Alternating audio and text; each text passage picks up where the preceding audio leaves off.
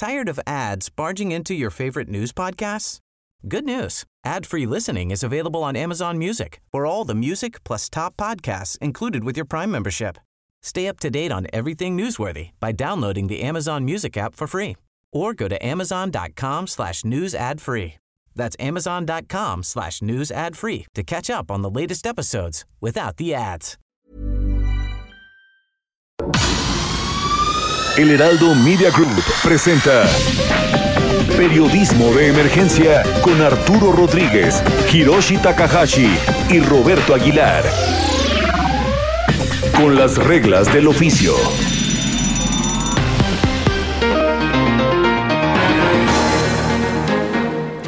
Buenos días, bienvenidos a Periodismo de Emergencia. Una vez más estamos aquí en este 12 de diciembre para abordar diferentes asuntos de la agenda pública y tenemos eh, verdaderamente un programa eh, increíble. Hoy tenemos algunos temas que seguramente les van a resultar de mucho interés, pero especialmente tendremos una entrevista que realizó Hiroshi Takahashi con Alex Lora este músico, pues ya una leyenda, un mito en este país y, pues naturalmente te saludo Hiroshi, buen día. Arturo, Mónica, muy buenos días. Sí, vamos a tener esa entrevista, además de platicarles muchos temas de seguridad en el marco también de que México, la COFEPRIS autorizó también ya la vacuna de Pfizer y BioNTech, esta vacuna que autorizó Estados Unidos horas antes y eso pues prácticamente da pie para que llegue esta cura a México en los próximos días, como aquí le adelantamos. Roberto Aguilar, muy buenos días. ¿Qué tal? Muy buenos días. Feliz sábado. Con mucha información, como decía Hiroshi, el tema de las vacunas, su aplicación y lo que sigue, lo que domina la agenda. Bueno, pues vamos pues al próximo pasado. Próximo pasado, la noticia que debes saber. Claro que sí, muy buenos días. Pues comenzamos por decirles que la semana que termina prolongó el desencuentro entre el Instituto Nacional Electoral y el presidente Andrés Manuel López Obrador. El diferendo tuvo su origen en las expresiones del mandatario sobre la alianza opositora que perfilan los partidos PRI y PAN, por las que el INE emitió medidas cautelares que el presidente combate por la vía judicial. Más allá del cruce de declaraciones, en el fondo lo que se discute es si el presidente de la República tiene derecho, como sostiene, a emitir opiniones sobre partidos y elecciones o si debe permanecer ajeno para no influir en los electores. A lo largo de la semana el tema laboral fue abordado en distintos ámbitos. Por un lado, la reforma sobre el outsourcing definitivamente se frenó hasta febrero, mediante un acuerdo entre empresarios y gobierno para mantener el diálogo. Además, se anticipó que los miembros de la comisión tripartita, es decir, patrones, trabajadores y gobierno, negocian un incremento al salario mínimo por un 15% para 2021. Y en el ámbito legislativo se aprobó en el Senado una reforma para poner un tope en las comisiones de las AFORES presumida por el gobierno como un logro con el que pretenden mejorar los ingresos de quienes, teniendo bajos ingresos bajos, se jubilen en unos años. Dos formas polémicas pasaron también por el Senado de la República. Más bien son dos reformas. Una sobre la regulación de agentes extranjeros en México, lo que parece tener una dedicatoria a la DEA tras el desastre que ha sido el caso del general Salvador Cienfuegos. Ese caso endureció la posición del gobierno sobre acuerdos ajenos al Ejecutivo respecto a la operación de agentes extranjeros, principalmente en temas de seguridad. Y ahora está en la Cámara de Diputados para su revisión. Por otra parte, ahí mismo en el Senado fue aprobada una reforma a la ley del Banco de México que ha sido ampliamente criticada por considerarse, inclusive por el propio organismo, en una lavadora de divisas. El tema se prolongará debido a las múltiples reacciones que ha tenido el mayoriteo sin discusión suficiente. Mientras tanto, para el Banco de México fue propuesta la actual tesorera de la Federación, Galia Borja, como parte de una serie de cambios en el gabinete económico que destaca por la inclusión de Tatiana Cloutier como próxima secretaria de Economía, donde la actual titular Graciela Márquez se iría a ocupar una posición en el INEGI. Y finalmente, en cuanto a los escándalos de corrupción, la Fiscalía General de la República perfila la extradición de Alonso Ancira por cargos relacionados con corrupción en Pemex, en el contexto del anuncio de compra del 55% de las acciones de Altos Hornos de México por parte de un consorcio encabezado por uno de los magnates mexicanos más próximos a la llamada 4T como lo es Julio César Villarreal. Con las reglas del oficio por El Heraldo Radio.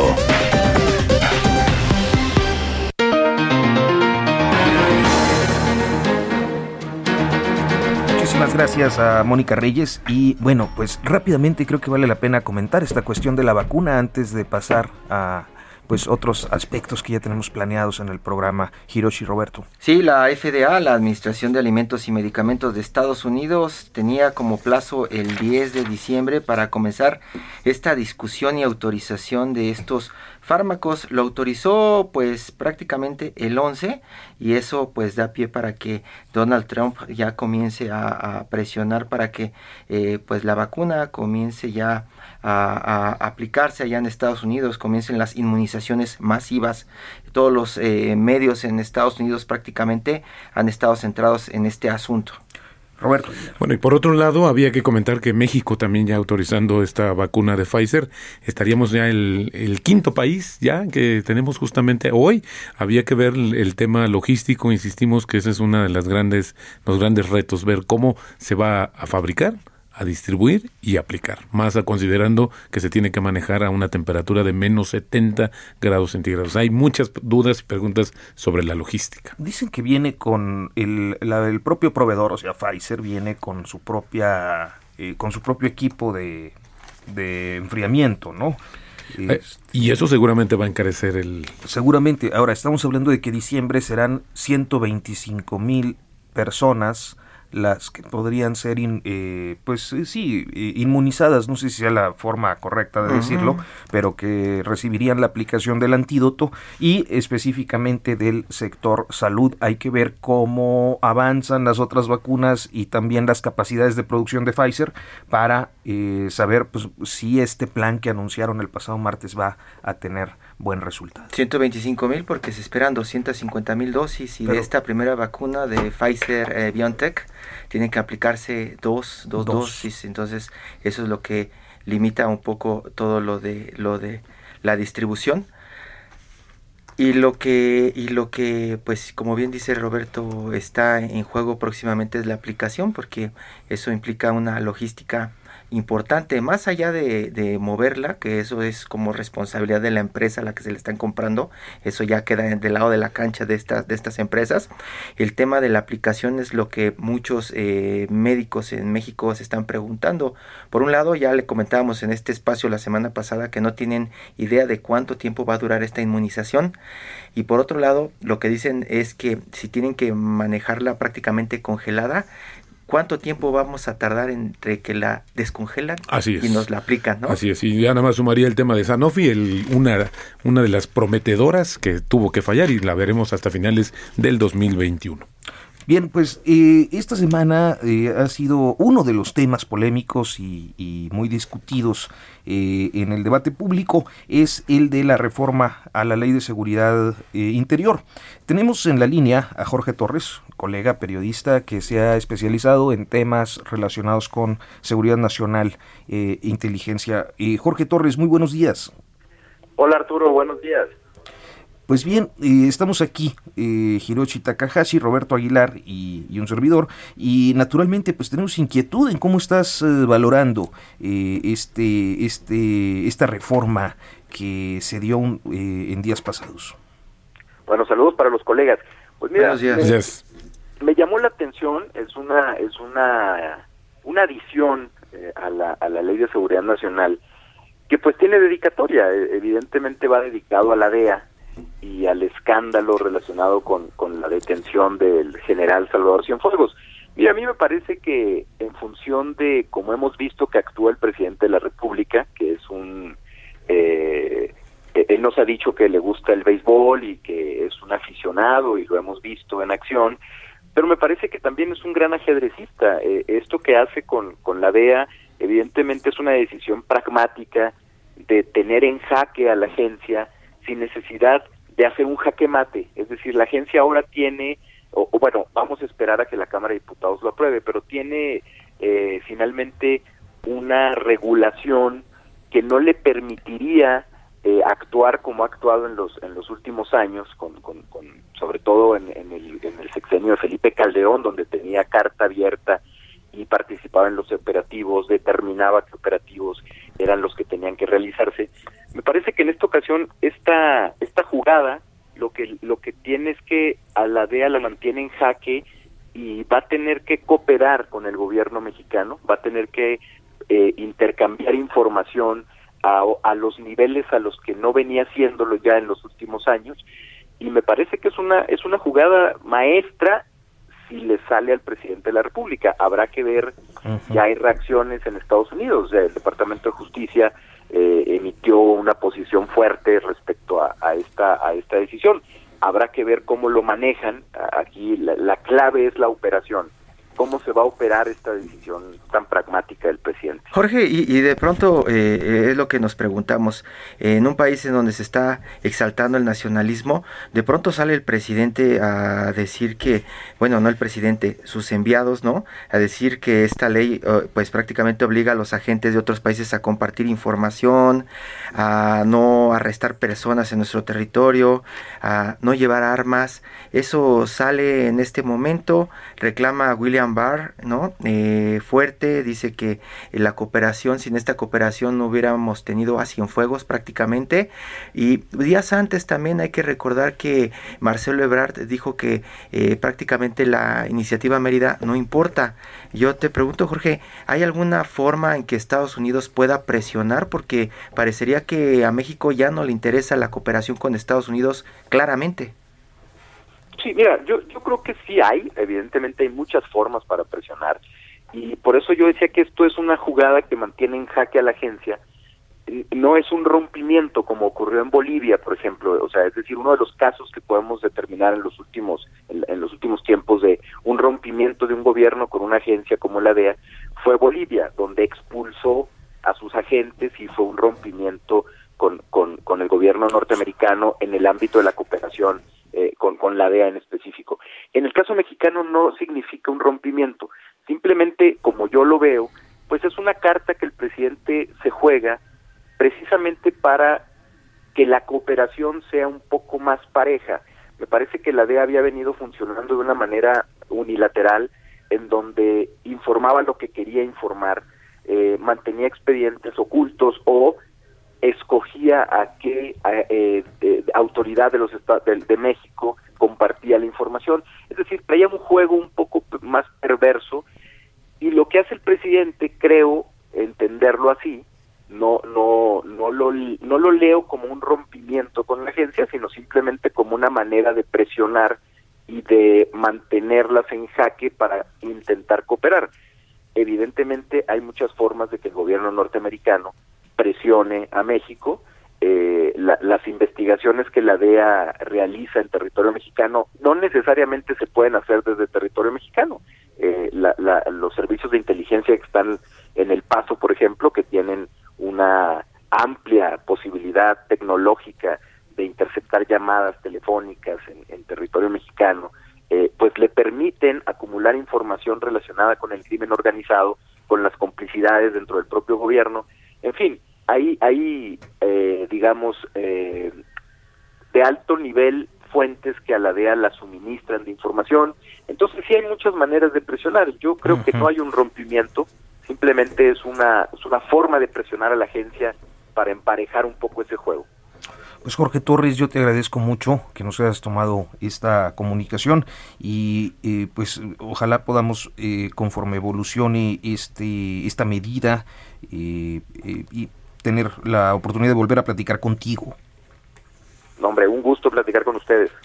Muchas gracias, Jorge. Muy buenos días. Buenos días. Buenos días. Tenemos hoy, como hemos venido haciendo los sábados, la serie Camino a Encontrarlas, esta serie de Quinto Elemento Lab, de a dónde están los desaparecidos y de eh, producción de Limer. Eh, hoy, hoy, el episodio es Madres Coraje.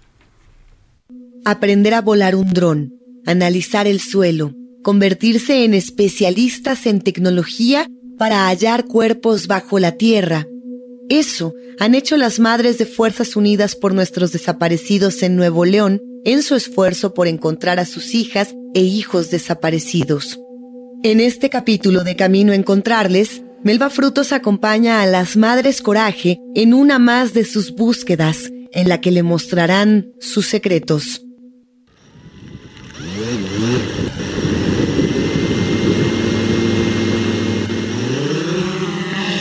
Ese zumbido es el de un dron blanco del tamaño de un disco de acetato, que vuela sobre un despoblado del municipio de García, a menos de una hora de la norteña ciudad de Monterrey. Y esas voces son de las mujeres que controlan el dron. Uno que ya sobrevuela por el agreste terreno cubierto de maleza.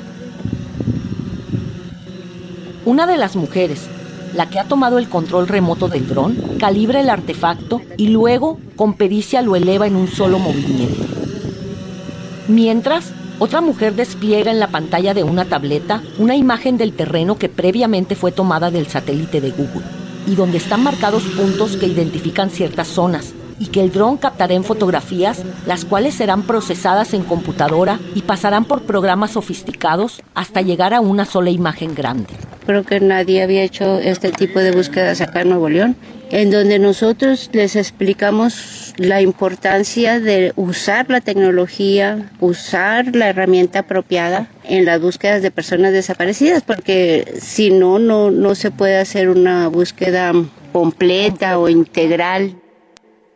Ella es Leticia Hidalgo, mejor conocida como Leti, y encabeza el colectivo Fuerzas Unidas por Nuestros Desaparecidos en Nuevo León, Funden una más de las organizaciones que han sido fundadas en México por la inquebrantable voluntad de las madres, hijas, hermanas y esposas que buscan a sus familiares. Y todas las herramientas que hemos ido sumando a nuestras búsquedas, pues ha sido para fortalecer las búsquedas y para lograr obtener pues mejores resultados y pues poder encontrar a las personas desaparecidas. Angélica Orozco es voluntaria de Funden. Aunque ella no ha sufrido la desaparición de algún familiar, acompaña a las madres desde hace ocho años. Con ellas dio el salto hacia el innovador uso de tecnologías para la búsqueda de personas desaparecidas. A las mujeres de Funden las llaman las Madres Coraje. El sobrenombre les vino cuando salieron a las calles a denunciar las desapariciones de sus seres queridos. El sobrenombre se consolidó con la imagen que en la televisión se mostraba de ellas, recorriendo predios abandonados, cargando palas y picos mientras se abrían paso entre la maleza, con sombreros o con gorras deportivas para protegerse del sol, siempre con la camiseta negra o blanca, con la frase ¿Dónde están? Pero sus búsquedas, que no son las tradicionales, pronto comenzaron a hacer noticia en todo el país que forman parte del colectivo llamado Fuerzas Unidas por nuestros desaparecidos en Nuevo León exigen al gobierno no quedarse con los brazos cruzados y continuar trabajando para encontrar a sus familiares. Este es el sonido de una búsqueda en terreno. Mujeres que recorren montes y llanos, palas y picos que chocan contra el suelo varillas en forma de T que se hunden en la tierra para buscar y para captar olores de cuerpos en descomposición. Al inicio de las búsquedas, pues iniciamos con las, la varilla T, las palas, los picos. Posteriormente sumamos binomios caninos, el detector de metales, el GPS y el dron. Primero fue el dron. Lo compraron hace cuatro años con el dinero de una colecta. Después aprendieron a usar herramientas de georreferenciación como el GPS, Google Earth y Google Maps. Y luego se capacitaron en complejos programas de cómputo para editar videos y para convertir fotografías aéreas en datos bidimensionales, mapas y modelos de elevación tridimensional. A veces también se ayudan de perros rastreadores. Son las 6 de la mañana en la Plaza de los Desaparecidos. Angélica y Leti se están subiendo a un vehículo de la Comisión Nacional de Derechos Humanos que encabeza el convoy que se dirige hacia la Sierra de Hidalgo. Detrás de cada salida al campo hay semanas de preparación. Siempre vamos a las búsquedas preparadas desde mínimo un mes antes. Tenemos que saber a qué lugar vamos a ir. Hacemos un viaje de prospección para ver por dónde vamos a entrar, cómo nos vamos a estacionar y cuál es la probabilidad de que encontremos o no encontremos. Ya cuando tenemos eso, llamo a la mm, seguridad estatal, a Fuerza Civil eh, para que nos acompañe ese día, o sea, pidiendo seguridad para ese día. Llamo a periciales y les digo que vamos a ir para que nos acompañen. Una vez planeado el recorrido, las Madres Coraje acuerdan con los arqueólogos y antropólogos aliados los lugares y la altura a la que deberán volar el dron para obtener las imágenes de las zonas que les interesan.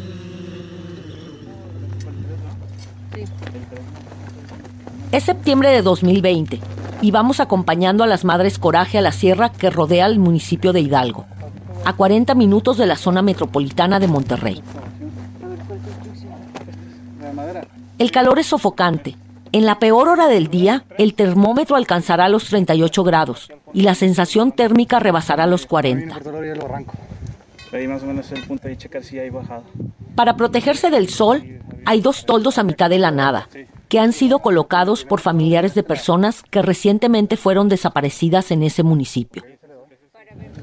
Lateral izquierdo, centro y lateral derecho. En el lugar, Leti da instrucciones y reparte tareas junto al personal de la Comisión Local de Búsqueda. El grupo está organizado en tres equipos, cada uno integrado por personal de seguridad, especialistas en búsqueda, investigadores y peritos. Los equipos se dividen el terreno por cuadrantes de exploración. Todos se abren paso entre piedras y matorrales con espinas. Detienen el paso, remueven la tierra y clavan la mirada en cualquier indicio. Este punto donde estamos es uno de los 11 puntos que hemos georreferenciado según testimonios de las familias de acá de Hidalgo, en donde ellos mencionan que hubo o hay presencia criminal o en donde pudiéramos encontrar a personas desaparecidas que estamos buscando. Desde que comenzaron las búsquedas en campo, las Madres Coraje han logrado al menos siete hallazgos de fosas clandestinas. Una fue Cecilia Yolitzin Macías, una joven de 20 años desaparecida el 3 de julio de 2013 cuando abordó un taxi en el municipio de Guadalupe. El otro fue Carlos Anselmo Garza, de 22 años, desaparecido en abril de 2018 en el municipio de Salinas Victoria. Salió a celebrar su cumpleaños y no regresó a su casa. Lo encontraron un mes después, de pronto llegamos a un lugar donde empezamos a ver casquillos de balas, algunos, como dicen, percutidos y otros nuevos, y alguna cartera tirada, algunas credenciales, unas licencias de manejar, cosas que ya vas viendo que pues son indicios de que algunas personas están ahí cometiendo actos ilícitos por las balas y todo esto. Además de hallar el cuerpo de Carlos, esa exploración dio como resultado la localización de al menos 1.600 fragmentos de restos óseos. También hallaron prendas, artículos personales y varios casquillos de bala. Después de cada búsqueda, les vuelve la tristeza, la impotencia, el coraje y la frustración. Una caída emocional que Leti no ha podido evitar con el tiempo. Me ha tocado ver mucha gente que le sucede eso, lamentablemente, y la entiendo, y la entiendo. Yo no sé por qué yo sigo de pie, porque yo tengo cierta fuerza. No me lo explico, pero yo siempre he creído que es Dios, o sea, que por estar alimentando yo mi espíritu, yo puedo seguir, porque no hay otra explicación. Sí los he visto como quizás muchos este, han como muerto en el rincón de su casa de pura tristeza, de, de no saber nada de su hijo, de su hija o de su familiar. En este episodio, texto y voz, Melba Frutos. Esta es una coproducción de A dónde van los desaparecidos, Imer Noticias y Quinto Elemento Lab. Diciembre 2020. Amigos del Heraldo Radio, recuerden que hay que celebrar a la Virgen de Guadalupe en casa, hashtag Virgen de Guadalupe, festejamos en casa y también peregrino, quédate en casa. Celebra a la Virgen de Guadalupe en casa. Eh, pues, pues sí, es eh, como este asunto de tener que este, cuidarnos, cuidarnos todos y evidentemente han sido días complicados, ¿no? Vamos a un corte, regresamos, periodismo de emergencia.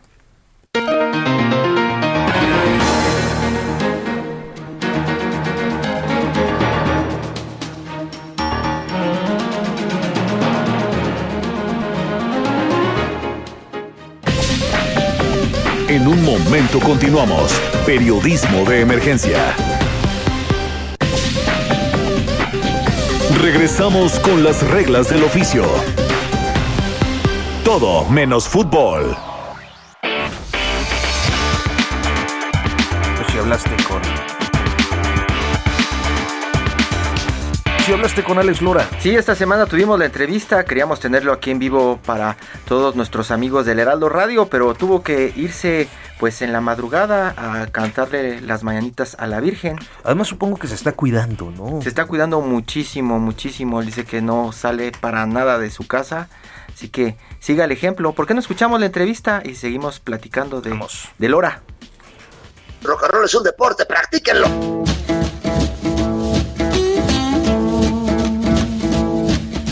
Sirven los brazos si no te puedo abrazar? Muchas gracias a ti.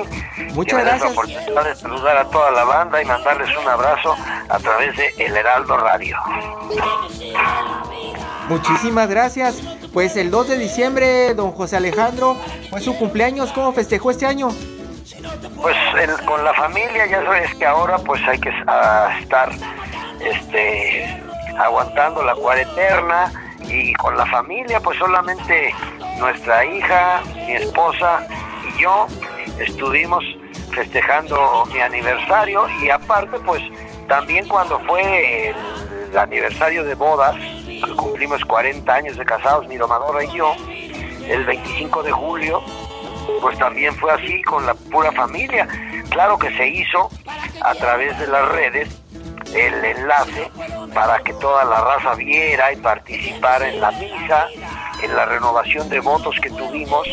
Y pues Monseñor Darío Monroy desde la Basílica nos casó a todos.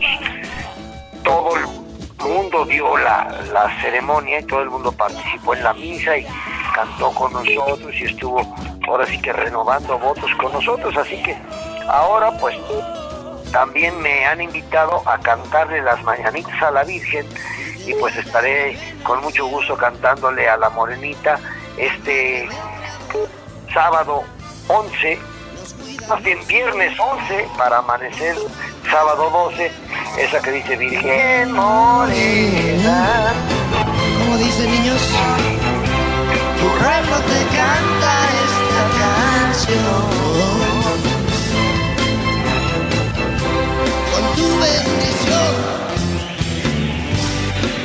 Y cuando la noche empieza a caer y las luces empiezan a encender,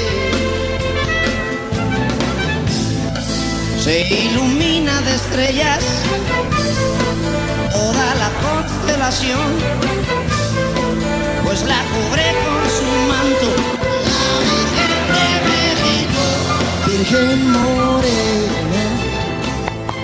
le aplaudo a la distancia, maestro, oh, maestro Lora. y, entonces, ¿podemos decir todavía que usted sigue siendo un chavo de onda? Ah, claro, toda mi vida lo voy a hacer. ¿Puede decirse que tiene la mente rockera? Definitivamente, sí, o sea, el rock and rollero es adolescente toda su vida. Pero también dicen que es Puma y también del América. No, bueno, yo le voy a los Pumas aunque ganen. Ahorita ganaron, ¿no? sí. Pues le sigo yendo, ¿cómo es? Porque siempre pierden, pero de todas maneras le sigo yendo. sí, sí, estamos igual. ¿Y, qué está en lo de en el tema del horizonte de trabajo? Está con el tema de lo de las mañanitas a la Virgen que sale más allá del trabajo, pues como un estilo de vida también que se reconoce mucho con el Tri. Pero ¿qué, qué es lo que viene pronto? Ahorita el maestro Chava Flores está cumpliendo 100 años. Si el maestro viviera, cumpliría 100 años. Entonces hicimos el álbum que se llama Chava Flores, que viva el rock and roll, con puras canciones del maestro Chava Flores como este Bartola, a qué le tires cuando sueñas mexicano. Ahí te dejo estos tres pesos. Exactamente, Sábado Distrito Federal, eh, eh, se murió Cleto, la fiesta, toda la, ahora sí que todas las rolas de mi maestro, que son pues ahora sí que clásicas, cantadas por rock and rolleros como Memo Ríos, como el Mastuerzo, mi compadre, el de Botellita de Jerez, Ricky Luis, Javier Batis, Baby Batis, este, ahora sí que pura, pura banda rock Pura vieja escuela. Y pura banda rock and rollera, pues que somos toda la vieja escuela rock and rollera, pues somos los que crecimos con las rolas de mi maestro eh, Chava Flores, el maestro Jaime López. Jaime López, en paz descanse eh, también. Ricky Luis, este, todos cantamos las rolas del maestro eh, Chava Flores para hacer este álbum que está a punto, si no es que ya está en las plataformas, para que toda la raza disfrute las rolas del maestro Chava Flores en versiones rocaroleras como esa que, si me permites, te cantaría un pedacito de esa de Tuve una tienda en mi pueblo, precioso lugar te vendía de un camote de Puebla un milagro zambuto. Pitos, pistolas para niños que hacía yo comprar. A la cruda una panza te inflaba tu llanta al minuto. Aros, argollas, medallas podías adquirir. Un anillo, un taladro, petacas, tu cincho de cuero. Te enterraba en el panteón, te introducía en el cajón. Antes con un zapapico te abría tu agujero. Me dabas para alquilar alguien que fuera a llorar. Mientras lloraba alumbraba con velas su entierro. Con velas entierro. Tuve una tienda en mi pueblo, precioso lugar. Claro que dice muchas cosas más y otras. Eh, en su momento también usted acepta que es de Puebla, ¿verdad, maestro? Ah, claro. Los poblanos estamos conquistando el mundo y ahorita precisamente hicimos la canción Vamos Puebla. Puebla está de pie, en donde muchos poblanos, como 20, participamos, el maestro Mario Iván Martínez, el maestro este, Lascano Malo, eh, Tinieblas Junior, este, eh, compadre Mino Leblanc, eh, Yamil Gitani y muchas otras chavas poblanas y, tenor, tenor poblano, cantamos la canción de Vamos Puebla, fuerza Puebla, nada nos puede vencer. Vamos Puebla, fuerza Puebla, nada nos va a detener. Le damos vida a la vida unidos mano con mano, hoy pueblo está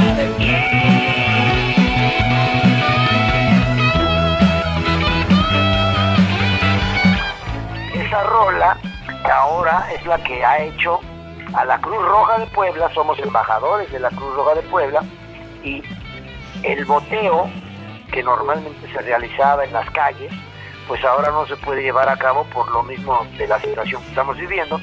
Y con esta canción se hizo la campaña que se llama Regala un Play.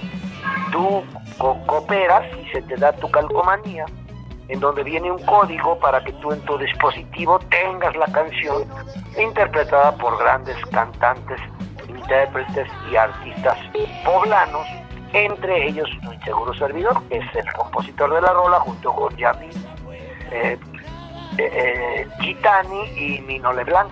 Entonces, pues estamos apoyando a la Cruz Roja de Puebla para que eh, se lleve a cabo la colecta de este año, que ellos puedan seguir realizando su noble causa y apoyando a la gente, pues a través de la música, buscando la forma musicalmente de apoyar a todos. Y, hablando de Puebla, también hace cuánto que no espera un camión en la terminal del ADO, maestro Lora. Estoy esperando mi camión en la terminal del ADO. No, pues ahora sí que desde que empezó la pandemia. yo, yo, yo diría como desde el 70, ¿no? Sí, no, ya llovió, ya llovió, Hiroshi. Ahora, ¿dónde viaja? ¿Dónde es suficientemente desconocido para andar dando el rol libre sin necesidad de ser atosigado por los fans, maestro Lora? No, pues ahorita por el momento estamos eh, en casita aguantando la, la cuarentena y como te digo, apoyando a toda la raza para que con la música, con lo que nosotros podamos de nuestra humilde eh, cooperación a apoyar a la raza. Precisamente por eso ahora estamos haciendo este 19 de diciembre el concierto con causa. ¿Concierto el proyecto DUC. DUC, proyecto DUC, concierto con causa, donde varios artistas y artistas de la calle también estaremos cantando en un concierto en línea que se llama Concierto con Causa, Proyecto DUC, para juntar fondos para los chavos de la calle también, pues tú sabes que los chavos de la calle también ahora con esta situación pues no pueden llevar a cabo sus su talón en las esquinas como anteriormente se hacía porque pues hay que aguantar la, la situación que estamos viviendo. Entonces hablando de los hablando de los chavos de la calle pues yo recuerdo bien todas sus canciones. Yo crecí con el soundtrack de mi vida que es el Tri y por ahí cantaba en algún momento son una bola de corruptos, una bola de rateros, una bola de farsantes, pinches políticos rateros, ratas con cuero. Políticos rateros. ¿No? Ratas con cuero.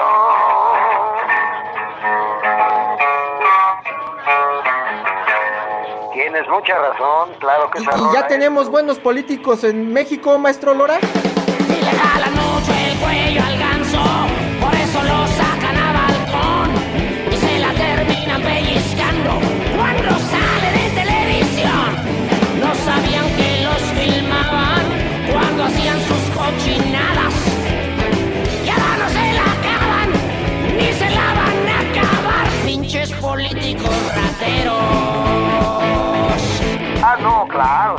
hay que respetar su, su, punto de vista y su opinión, ¿verdad? Por eso les hacemos sus cancioncitas pero una de las que estaremos cantando ahora este 19 de diciembre en el concierto con causa Proyecto Duke será esa que dice...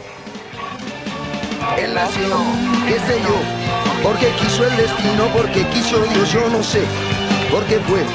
Solo Dios que es tan grande pudiera explicarnos por qué ese niño nunca ha tenido padres ni ha tenido hogar. Ese niño no conoce el amor. Mendigo suplicó, vendió globos y chicles, limpió parabrisas, aprendió a vivir entre miles de gentes que siempre traen prisa. Porque ese niño, teniendo más derecho que tú o que yo, ese niño no conoce el amor. Al fin del callejón, ahí está ese niño sin ninguna ilusión, aprendió. Sin querer que solo trabajando se puede comer, entendió el amor. no conoce el amor. Ese niño no conoce el amor. Maestro Lora, bravo, ¿se da cuenta de que con todo el cariño y todo lo que despierta, todas esas emociones que despierta en todos los mexicanos, hasta podría ser presidente de México? No, pero esa línea yo no la trabajo. Bueno, de hecho, esto fue lo que pasó, que cuando, cuando este, yo era niño, le dije a mi mamá, mamá, quiero ser presidente. Me dijo, ¿qué? ¿Estás pendejo? ¿Estás marihuano? ¿Tienes cierre en el cerebro? ¿Estás idiota? Le dije, bueno, si son tantos requisitos, entonces mejor ya no quiero. Bravo, maestro Lora. Y, ya, casi se nos acaba el tiempo, pero una pregunta que puede herir susceptibilidades acá en el país. ¿Vivir en México es lo peor? Ah, bueno, eso es de abuso de autoridad, es un himno. Pero lo que, si me permites, quisiera informarle a la raza que se conecta al Heraldo Radio, es que el 16 de diciembre se estrena Rompan Todo, el documental, el documental del rock en español de todo el mundo, a nivel mundial, en donde pues yo soy el narrador, yo soy el que guía, vamos a decir, el el centro de, la historia que se llama Rompan Todo, que se estrena en Netflix el 16 de diciembre. Y ahorita ya está el tráiler, ya lo puede ver la raza y todo en las redes. ¡Ya me va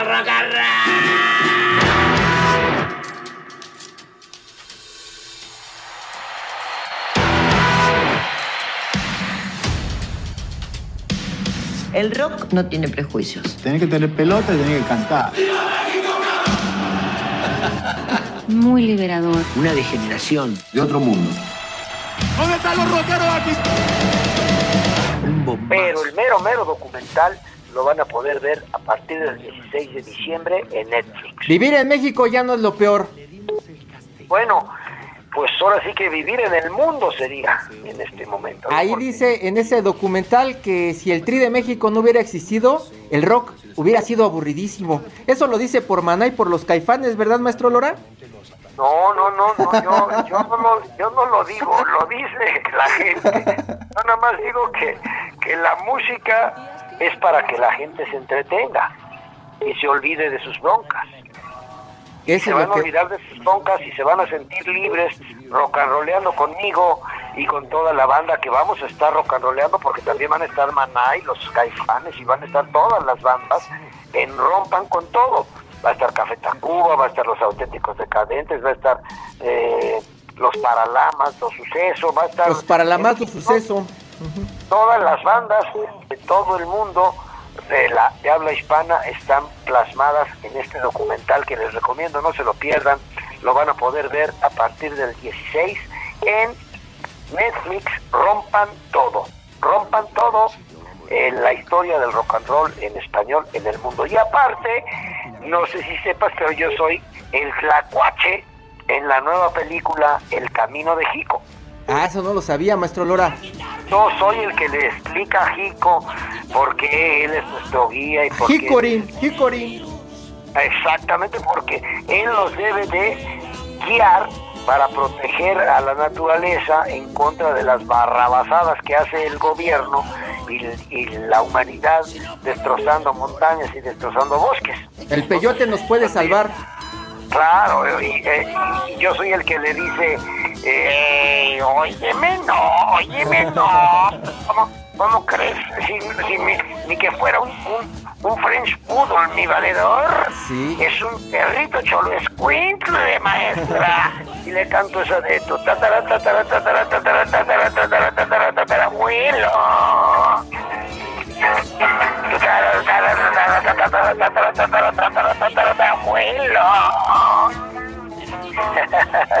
Maestro Lora, y, la recomiendo.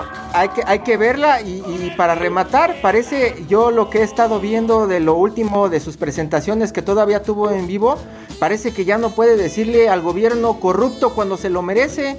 Parece que el presidente de México y este séquito eh, de pronto se le echan encima o le echan encima las masas ¿Usted es políticamente correcto, maestro Lora? ¿Por cuidar reputación o qué pasa? ¿Qué pasa? Nunca he sido eh, correcto, para nada. Pero yo siempre he hecho cancioncitas para nuestro querido gobierno y para nuestros queridos personajes de nuestro gobierno. De hecho, ahorita para entretenernos, para entretenernos en esta, en esta cuarentena, lo que hemos estado haciendo nosotros es viendo una serie ¿Cuál? La serie de pendejadas que hace nuestro querido gobierno. Maestro Lora, muchísimas gracias. Yo sé que tenemos el tiempo medido. Nada más quiero decirle, no se olvide de la banda. Ven a quitarme la vida. Ven a quitarme la vida. Con el virus. Con el virus de la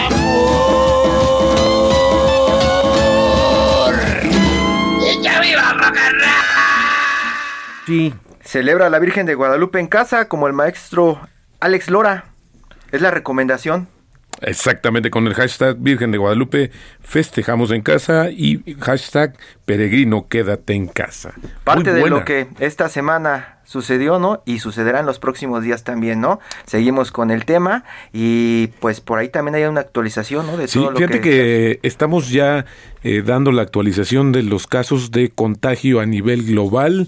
Tenemos 70.2 millones. Estados Unidos sigue a la cabeza con el número de contagios. Está prácticamente arañando los 16 millones de contagios en aquel país. Y bueno, pues nada más sumaría que justamente Estados Unidos firmó un acuerdo para asegurar 100 millones de dosis más de la vacuna de Moderna, eso sí, en cuanto se autorice, así es que pues se está armando, yo creo que proporcionalmente también al tema del riesgo y del número de contagios que tiene aquel país. Arrancamos también la semana con pleitazos políticos, ¿no? Sí, muy duro porque eh, viene la votación en el Tribunal Electoral del Poder Judicial de la Federación sobre la paridad en las candidaturas a gobernador. E, es un tema muy polémico, todos los partidos están inconformes, el Senado controvirtió la, decisión del INE, que consiste básicamente en forzar a los partidos políticos con registro nacional a presentar siete candidatas y ocho candidatos a gobernador. Eh, y bueno, pues hay, hay argumentos, eh, por una parte, muy destacadamente de este, Carla Humphrey, eh, que ha sido una defensora de esta medida, la consejera electoral, y del otro lado están las posiciones de los partidos que dicen, oye, este, eh, creo quiero, pero no puedo. Pues sí, en los hechos es difícil que tengan candidatas competitivas todos y en todos los estados, y que por otra parte se ve como una decisión centralista. El proyecto está a cargo de la magistrada Janino Tálora, y parece que va a confirmar la decisión del INE. El tema de las mujeres, pero también en tema político económico, fuerte lo que se detonó esta semana, ¿no? Fíjate que exactamente estas modificaciones que ya se aprobaron para el Banco de México que van a pasar a diputados, que justamente están hablando sobre el tema de eh, los excedentes, es decir, el movimiento en efectivo de los dólares en México. Pero más allá ha recibido muchas críticas acerca de que esto lo que lo que está haciendo es una luz amarilla sobre la autonomía del Banco de México, que bueno, pues no debe de responder a intereses ni políticos ni partidistas, porque es un ente autónomo que justamente es uno de los pilares para la estabilidad financiera de cualquier país. Así es que ha habido incluso eh, críticas de los propios subgobernadores a esta situación.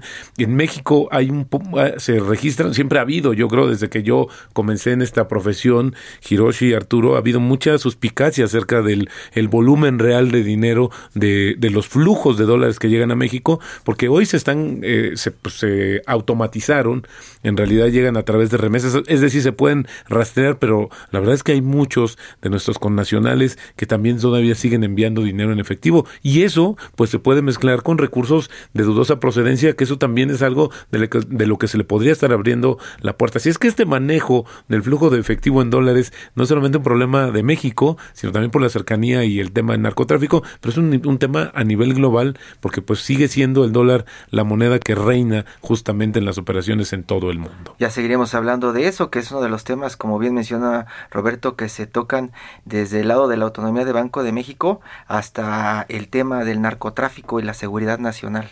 Sí, luego hay, eh, eh, hubo quien inclusive vinculaba estos dos asuntos, lo de la ley de seguridad interior con el tema del Banco de México, que me parece que es de un exceso. Como dicen algunos, una volada. Sí, muy volada. Sí, ahora, otros los que advierten es que probablemente esta luz amarilla de la autonomía del Banco de México esté enfocado en el nivel de reserva, reservas internacionales, 180 mil millones de dólares, que no, no son nada despreciables. Algunos legisladores han dicho que por qué no se usa ese dinero para incentivar la, la recuperación de la economía mexicana. No es tan fácil, las reservas son justamente eso, es un es un resguardo, esto nos sirve justamente como para país, como país por si hay una salida de flujos o si se necesitan más recursos en dólares. Pero esto yo creo que merece hablarlo con mucha más calma y aterrizarlo para ver cuál es el impacto en nosotros mismos. Pues ya lo estaremos platicando la siguiente semana, ¿no?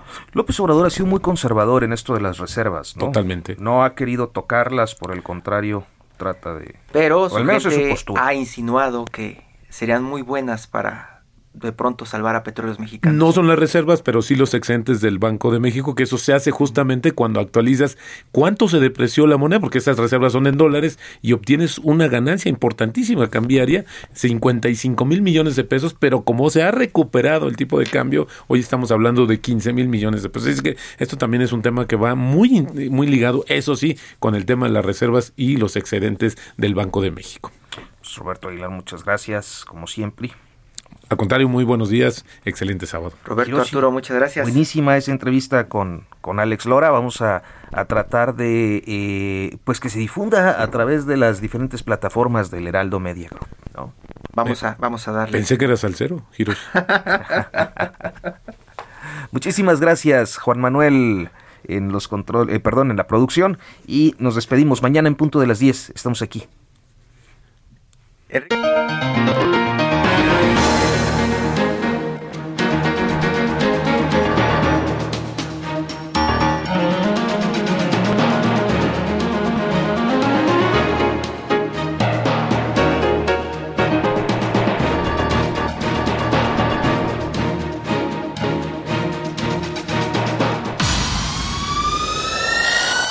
Esto fue Periodismo de Emergencia, con las reglas del oficio.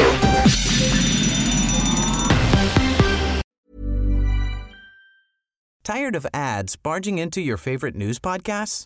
Good news. Ad-free listening is available on Amazon Music for all the music plus top podcasts included with your Prime membership. Stay up to date on everything newsworthy by downloading the Amazon Music app for free or go to amazon.com slash news ad free.